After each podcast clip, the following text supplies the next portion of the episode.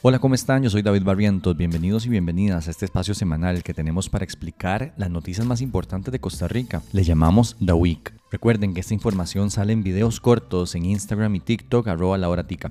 Pero acá nos tomamos el tiempo de explicar mejor algunas cosas. Este es un proyecto de periodismo independiente que sobrevive gracias a los aportes que ustedes mismos hacen en Patreon. Financiarlo es la mejor forma de mantener vivo este espacio www.patreon.com slash lauratica. Hoy explicamos por qué el presidente mintió en cadena nacional, el secuestro que una diputada de Liberación Nacional hizo en el plenario, una condena a una diputada del Frente Amplio, el recorte a cultura y otras cosas más.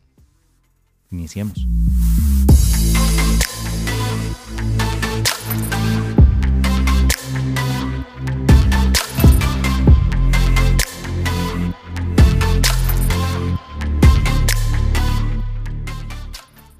Esta semana nos enteramos que el gobierno planea aplicar un recorte de 4 mil millones de colones al Ministerio de Cultura y Juventud para el presupuesto de 2024. Para este 2023 se asignaron unos 47 mil millones de colones, por lo que un recorte de 4 mil millones significaría un 8% menos para el año que viene. El ministro de Hacienda, Novia Costa, dijo en el programa Nuestra Voz que lo que estaba pasando era un castigo a un ministerio que no ejecutaba su presupuesto. Y que además estamos, vamos a decirlo feo, castigando al ministerio que no ejecuta, porque no tiene sentido darle recursos a alguien que no los gasta. Y yo quiero ahondar un poco en eso. Resulta que cuando revisamos la ejecución presupuestaria del Ministerio de Cultura del año 2021, subida a Internet por el mismo Ministerio de Hacienda, notamos que ese ministerio ha ejecutado muchas de sus partidas hasta un 95%. Por ejemplo, el Museo Nacional ejecutó 93%, el Teatro Nacional un 92%, el Teatro Popular Melico Salazar un 94%, el Archivo Nacional 95%, entre otros. Son muy pocos los que tienen una ejecución baja, como el Centro de Producción Artística y Cultural que tiene 52%, o el Centro Nacional de Música con un 61%. Cuando revisamos los informes del Ministerio del pasado 2022, vemos que el nivel de ejecución es de un 83% en términos generales. David, pero igual no ejecutan el 100%. Sí, es verdad, pero ningún ministerio lo hace literal ninguno. Y acá tocamos un tema más profundo que es el por qué a Cultura le cuesta ejecutar más presupuesto. Conversamos con Diego Zúñiga, gestor cultural y ex asesor en el Ministerio de Cultura. Bueno, el Ministerio de Cultura y Juventud es una institución eh, bastante compleja su conformación desde la parte organizativa. Eh, tiene bastantes órganos desconcentrados eh, que, y varios programas presupuestarios que que son muy distintos eh, entre sí, ¿verdad? Porque tenemos a la parte musical, tenemos a la parte de teatro, tenemos a la parte de patrimonio cultural inmaterial, eh, que, además trabajan en temas de eh, edificios históricos, pero también en el patrimonio de nuestras comunidades. También otra parte del ministerio que a veces se suele no mencionar es la parte de, de juventud y todo lo que tiene que ver con política de juventud. Entonces, es una institución bastante compleja en su conformación, con bastantes órganos. Muchos de estos órganos tienen leyes específicas, ¿verdad? Ya desde ahí podemos entender que, bueno, en palabras sencillas, el ministerio es un desmadre. Tantos órganos desconcentrados no ayudan, digamos. Hay muchos elementos que, que están presentes, que no solamente están para el Ministerio de Cultura, que están particularmente para distintas instituciones. Eh, algunos elementos tienen que ver con, con causas raíz en las leyes de presupuesto, que tienen que ver con las normas de ejecución presupuestaria que dificultan de entrada la posibilidad de ejecución de, de, presupuestos. Otros tienen que ver con particularidades de la contratación administrativa que, que quizás tenemos normas eh, de contratación administrativa que no se adaptan a las necesidades específicas del, del, del quehacer cultural, ¿verdad? Eso eh, ralentiza procesos, los complejiza, ¿verdad? Es, es realmente eh, una, una situación que es compleja y otro tiene que ver con factores más de, de capacidad instalada dentro del propio Ministerio de Cultura, por ejemplo, la progresión institucional y, datos que, que, quizás son del 2021, eh, manejaba alrededor de 300, más de 300 trámites eh, al año, ¿verdad? Muchos de ellos eh, se quedaban en el camino, ¿verdad? quizás alrededor de un 70% de los trámites llegaban a ser efectivamente contrataciones que se ejecutaban.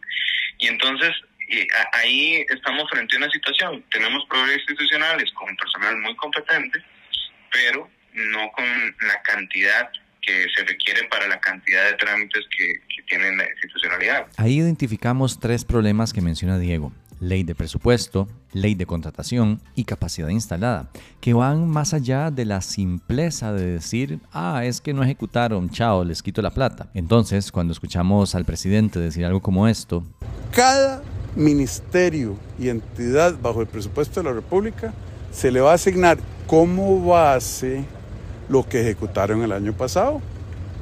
Muchos no ejecutaron, es decir, dejaron plata sin gastar que la perdimos. Notamos que la posición es bastante simplona, honestamente. Es decir, no se toma el tiempo desde la administración para conocer y entender por qué no se ejecuta un 100% del presupuesto. Se vuelve la tijera parejo, en vez de fortalecer o cambiar lo necesario para que se ejecute más presupuesto. La intención del recorte obviamente generó manifestaciones en contra del gobierno. Este miércoles fue, tras de eso, la entrega de los Premios Nacionales de Cultura. En el Teatro Nacional, cientos de personas se manifestaron a las afueras del recinto. Incluso artistas lo hicieron de dentro del teatro, sobre el escenario. Por lo que instamos a las autoridades del Ministerio a generar fuentes de diálogo con el sector del cual formamos parte. ¡No más recortes! ¡Cultura! ¡Cultura! ¡Cultura! Y varias de estas personas le dieron la espalda a la ministra mientras pronunciaba su discurso de apertura. Cierro con esto. A veces pensamos que la cultura es como una vara abstracta, algo que no vemos, que solo le importa a los chancletudos marihuanos de la UCR. Y no deberíamos pensar así, porque no lo es. Cuando hablamos de los servicios del Ministerio de Cultura nos referimos a toda la conservación del Teatro Nacional o el Melico Salazar, por ejemplo, los festivales artísticos como el Festival de Cine, el Festival Internacional de las Artes, que sí, deberíamos reclamarle por siempre al PAC por arruinarlo con su pésima gestión, honestamente. Debería darles vergüenza. Hablamos de servicios de formación artística que se da en comunidades pequeñas para prevenir la violencia. Todas las escuelas del CINEM que permiten a personas con bajos recursos tener formación musical, misma formación que tal vez no podrían pagar. Las giras que se hacen para llevar obras de teatro a diferentes barrios y muchas, muchas cosas más. Y si a usted eso le parece una estupidez y lo único que le importa es la plata y cree que nada de eso ayuda al crecimiento económico, voy a darle un par de datos que tal vez le puedan sorprender. Según un estudio hecho por el Banco Central, no el grupo chancleta de la UNA, el Banco Central, el valor agregado de las actividades culturales en este país es de unos 772 mil millones de colones, lo que representa un 2,1% del Producto Interno Bruto. Ese porcentaje es mayor a la contribución de productos tradicionales, y escuchen bien, como el banano o el café, es que me entienden, no estamos hablando de que tener cultura es un lujo, como ir a Disney, según dijo la ahora diputada oficialista Pilar Cisneros. No, no, eh, estamos hablando de algo que tiene mayor impacto en el PIB que el café o el banano. No me jodan. Pero bueno, así está la situación y espero que ya tengan un panorama más claro del asunto. Acá les seguiremos informando si efectivamente el recorte se llega a dar o no.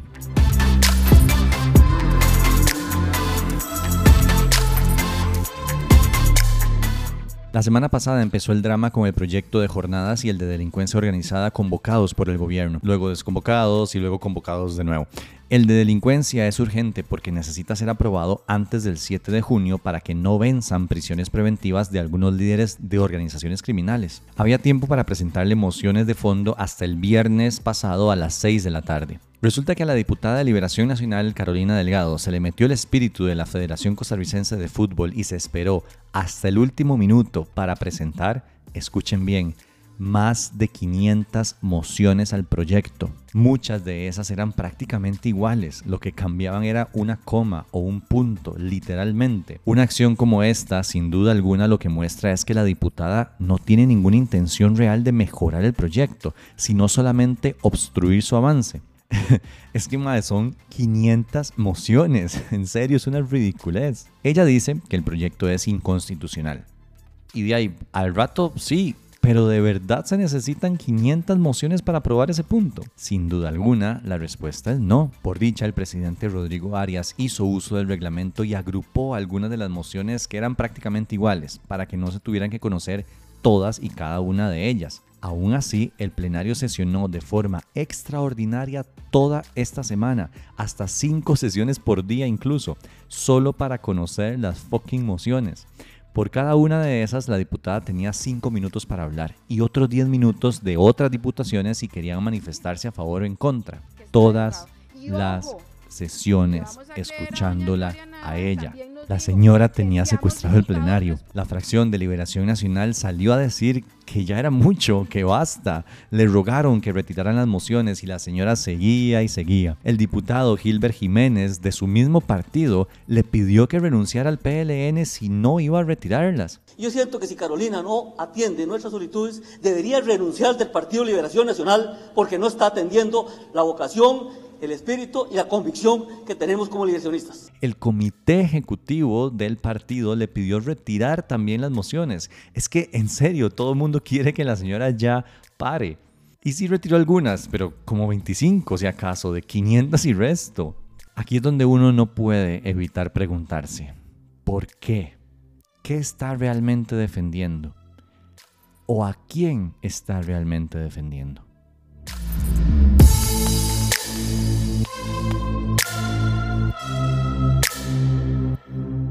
El presidente mintió. Yo sé que eso no es una noticia porque lo hace cada rato, pero esta vez fue en cadena nacional, en un video de casi 6 minutos en el que, sentado con una pierna sobre su escritorio, sin saco y jugando a ser el jefe cool de un startup, defendió el proyecto de jornadas 4x3. Luego, encima de 48 horas, van a tener que pagar horas extras. Y es que eso simplemente no es así, ¿saben? Según Chávez, las horas extras se pagan con valor de 1.5 a empleados si llegan a sobrepasar las 48 horas de trabajo semanal, cuando la verdad es que se pagan si se sobrepasa la jornada diaria establecida para la persona trabajadora. El presidente usó este argumento para defender que el pago de horas extras se mantendrá como está actualmente en el Código de Trabajo, pero la afirmación es falsa a la luz del artículo 139. Pero primero entendamos cómo funcionan las jornadas laborales en Costa Rica. Jornada es diferente a horario. La primera es el tiempo efectivo de trabajo, digámoslo así, y el horario es en qué momento del día usted cumple esa jornada. Ahora, existe la jornada ordinaria, ha dicho jornada demasiadas veces en poco tiempo. Pero bueno. Esta no podrá ser mayor a 8 horas en el día y 6 horas en la noche. Tampoco podrá ser mayor a 48 horas semanales. Muchos patronos toman ese máximo de 48 horas como si fuera un mínimo. Pero bueno, esa jornada está pensada para que una persona trabaje 8 horas al día durante 6 días a la semana. 8 por 6, 48. La legislación solo obliga a un día de descanso semanal lo cual es una mierda, pero bueno, sigamos. Después está la jornada comprimida y esta se usa muchísimo. Es básicamente cuando su patrono llega a un acuerdo con usted para que trabaje 9 horas al día durante 5 días a la semana, a cambio de un día más de descanso. De esta forma, usted trabaja 45 horas semanales y descansa dos días. Eso está autorizado por el Código de Trabajo, siempre y cuando no sean más de 10 horas al día y las mismas 48 horas semanales. Esta jornada está en un montón de empresas privadas. Generalmente se cumple en horarios de 7 a 5, de 8 a 6, de 9 a 7 o de 10 a 8, por ejemplo. Usted está 10 horas ahí metido, pero como una se la dan de almuerzo, entonces el tiempo efectivo es de 9 horas. Hay otras jornadas como las mixtas y las nocturnas, pero no vienen al caso para la mentira del presidente. Supongamos entonces que usted tiene una jornada de 9 horas diarias durante 5 días a la semana. Usted entra a las 8 de la mañana y sale a las 6 de la tarde. Al final de esa semana, usted va a haber trabajado 45 horas. Digamos que el martes siguiente su jefe le pide quedarse dos horas más por un proyecto que están sacando. Se suponía que usted iba a salir a las 6 y salió a las 8. Al final de esa semana, usted va a haber trabajado no 45, sino 47 horas semanales. Es decir, aún no excede el límite de las 48 horas. Según el presidente, en un caso como ese, a usted no le pagarían a 1.5 las dos horas extra trabajadas el martes, porque no superó las 48 semanales. Esa es la mentira. El artículo 139 del Código de Trabajo dice, el trabajo efectivo que se ejecuta fuera de los límites anteriormente fijados, o sea, los de las 48 horas semanales, o que exceda de la jornada inferior a estos que contractualmente se pacten, o sea, las 45 horas semanales que usted y su patrono pactaron a la hora de contratarlo, constituye jornada extraordinaria y deberá ser remunerada con un 50% más de los salarios mínimos. O sea, el valor de 1.5 que les mencioné. O de los salarios superiores a estos que se hubieran estipulado. Entonces, como usted pactó con su patrono que su jornada diaria iba a ser de 9 horas y su jornada semanal de 45 horas, en el momento que usted exceda esos límites pactados, ya sea solo el diario o el semanal, le tienen que pagar esas horas como extra. En el ejemplo que les puse, como ustedes notaron, la persona no excedió las 48 horas semanales, pero eso no importa, porque lo pactado con el patrono fueron 9 horas diarias y el martes lo hicieron trabajar 11 horas. Entonces deben pagarle esas dos horas como extra. El presidente usó ese argumento mentiroso para defender el hecho de que con la jornada 4x3 las personas igual trabajarían 48 horas semanales. Entonces no importa que no les paguen extras porque hoy ya de por sí solo les pagan extras según su falsedad, si exceden esas 48 semanales. ¿Autoriza el Código de Trabajo trabajar 12 horas al día en la actualidad? Sí, pero solo de manera temporal, no como algo permanente. Pero David, ya hay empresas que trabajan 4x3 y pagan esas extras. Bueno, primero espero que realmente las paguen, pero aunque lo hicieran, están incumpliendo la ley si es algo que tienen fijo con sus empleados. El presidente, en su cadena, dijo otras cosas que a pesar de no ser mentiras per se, no se pueden probar o son verdades a medias. Hay gente que no quiere generar empleos en industrias nuevas para gente joven, porque no les conviene. No existe al día de hoy ningún estudio que diga que la aplicación de esas jornadas generarán nuevos empleos. Ninguno. Los defensores del proyecto lo dicen de arriba para abajo y no tienen datos. Es voluntario, a nadie lo van a obligar a cambiarse a 4.3. Eso es verdad en el papel, así viene en el proyecto, pero ¿cuánto de voluntario cree usted que tenga un operario de una máquina si su jefe le pide que ahora trabaje 12 horas al día por 4 días? ¿Cuánto de voluntario hay en una relación de poder? ¿De verdad creen que una recepcionista de hotel en Guanacaste va a decirle que no a su patrono cuando éste le pida cambiarse a 12 horas al día? Por más que no quiera esa jornada y que la ley lo ampare, va a terminar diciendo que sí. Usted y yo lo sabemos. Fíjense que van a tener 90 minutos las personas que se acojan a 4-3 diarios de descanso. Eso es verdad. Igual que hoy, en 5 por 2, 48 horas. En 4 por 3, 48 horas. Al presidente economista como que se le dificultan las matemáticas. Si es 5 por 2 y usted trabaja 48 horas, ¿cómo distribuye las horas diarias? 48 no es divisible de forma entera entre 5. Para usted trabajar 48 horas en 5 días debería trabajar 9,6 horas al día. Y nadie en este fucking país tiene una jornada de 9,6 horas al día por amor a Cristo que está diciendo este señor. Aquí no le estamos haciendo favores a ningún empresario. En serio no. Imaginemos a un empresario que tiene su maquinaria hoy trabajando 24/7. Para hacerlo debe tener tres turnos. Por ejemplo, una persona que entre a las 6 de la mañana y salga a las 5 de la tarde, otra que entre a las 5 de la tarde y salga a las 11 de la noche, y una última que entre a las 11 de la noche y salga a las 6 de la mañana. Si el proyecto se aprueba, ese empresario podría tener solo dos personas una que entre a las 6 de la mañana y salga a las 6 de la tarde, y otra que entre a las 6 de la tarde y salga a las 6 de la mañana. En fin, es claro que Presidencia quiere que se apruebe este proyecto. Y lo quiere mucho. ¿Por qué? Uno podría inferir por qué, pero bueno, termino, aunque ustedes no lo crean, coincidiendo con el presidente. No se deje engañar por sindicalistas añejos. Sí, señor presidente, que se joda el vino Vargas, la verdad.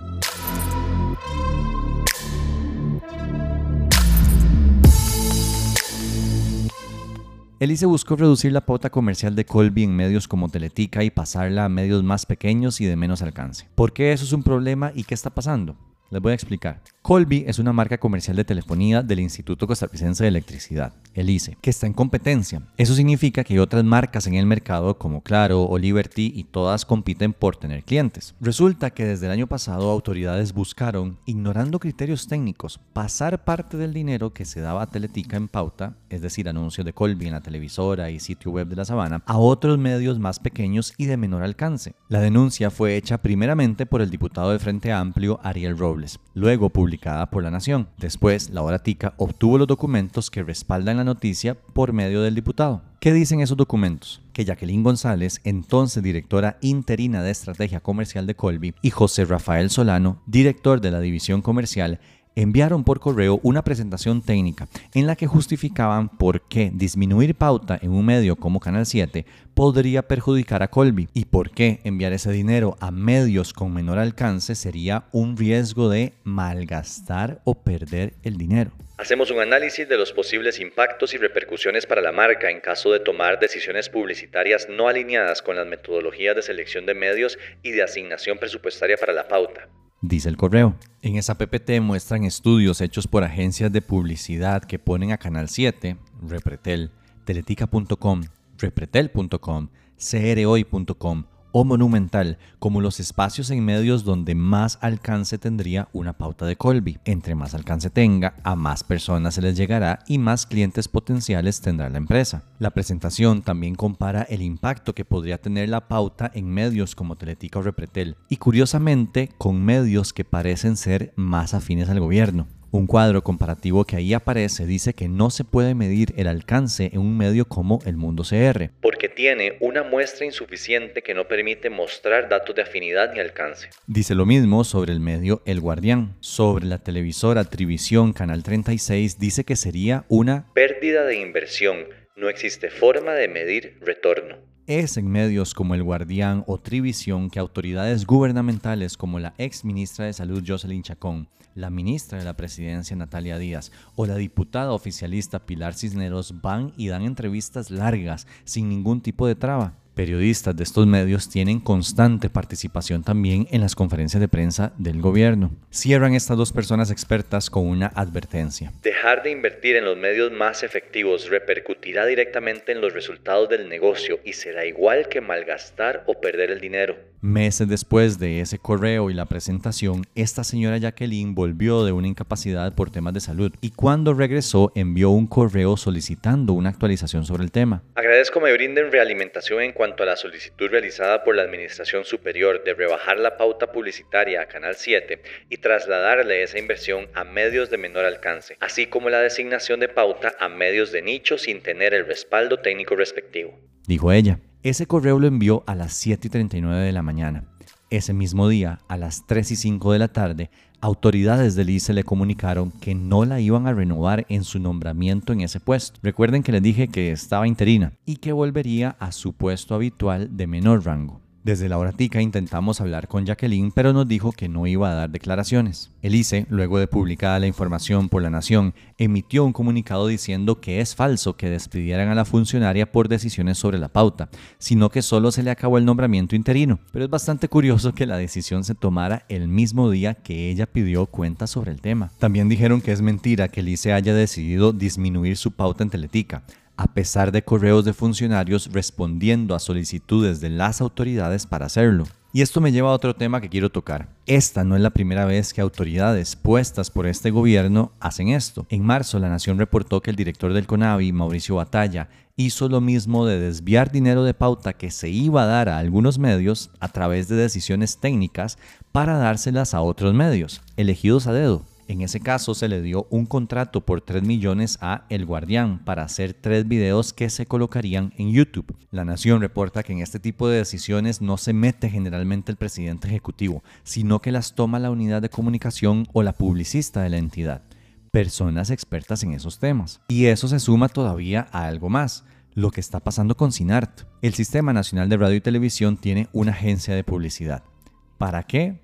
Sepa Judas, pero la tiene. Como es de publicidad, de ahí están en competencia también. Esta agencia ofrece los servicios que se pueden imaginar que ofrece cualquier otra agencia privada en el país, desde diseño de campañas, organización de eventos, hasta la colocación de pauta publicitaria. En esta administración, varias instituciones han contratado sin concurso y a dedo a la agencia del SINART, entre esas Recope, la Junta de Protección Social, COSEBI y hasta la IA. Este último lo hizo por una recomendación directa del presidente Rodrigo Chávez, según reveló CR hoy. Hay que tener los ojos muy abiertos con estos temas, ¿saben?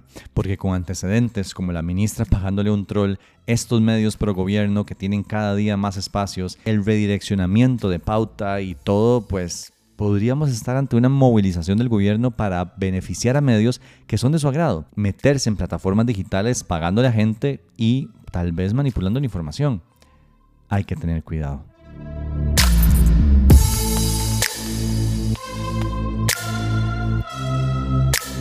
La sala constitucional condenó a la diputada del Frente Amplio, Sofía Guillén. El caso trata sobre Facebook.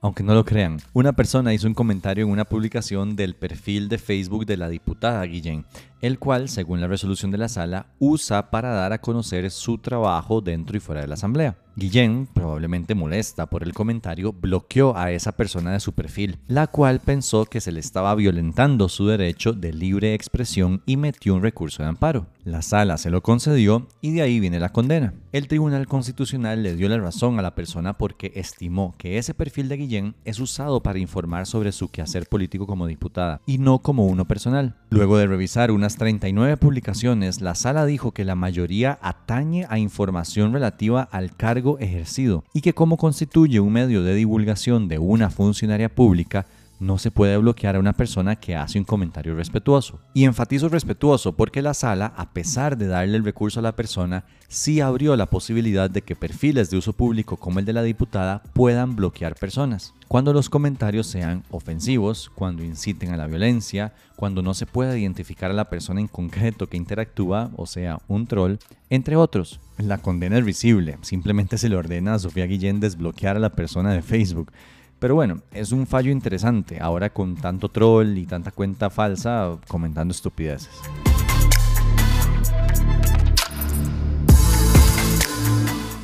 Esto fue un pequeño resumen de las cosas más importantes que sucedieron del 15 al 19 de mayo en Costa Rica. Recuerden que pueden seguirnos en todas nuestras redes sociales, arroba lauratica, compartir este podcast, pero también es muy importante su financiamiento, que pueden hacerlo a través de www.patreon.com slash lauratica.